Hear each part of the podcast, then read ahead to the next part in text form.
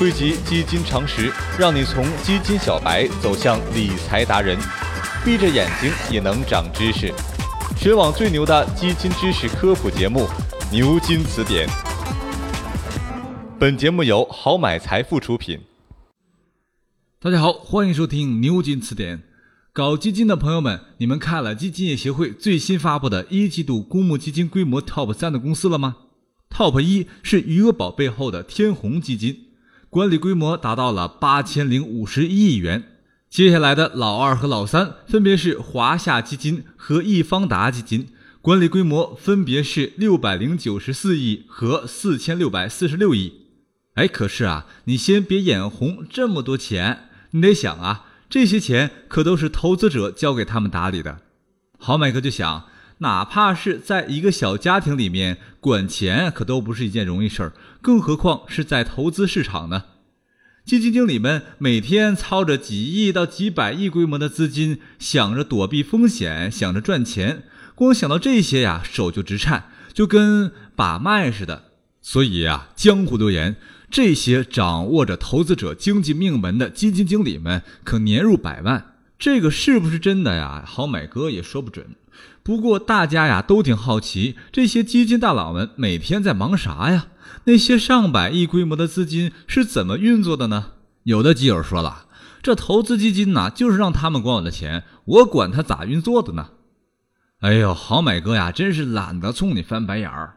基金公司的运作流程可是直接反映了基金选股特点和收益特点，体现了这一基金对待风险的态度和风险防范的能力。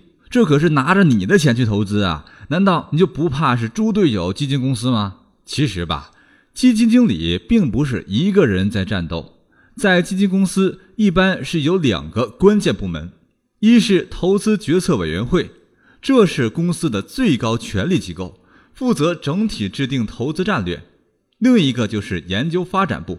这个部门呢，会根据机构研究成果构建股票备选库，持续跟踪调研个股，并向基金经理提供个股、债券投资决策支持。这两个部门共同构成了基金经理的左膀右臂，基本左右了基金经理的投资方向、框架、战略。这个时候就有人想了，那谁去监督他呢？这个啊，你可别太担心，有一个相对独立的部门，叫做风险控制委员会。光听名字就知道了，这个部门专门会识别、防范、控制基金运作中，特别是投资组合中的风险。这些呀，都是对投资者的保障。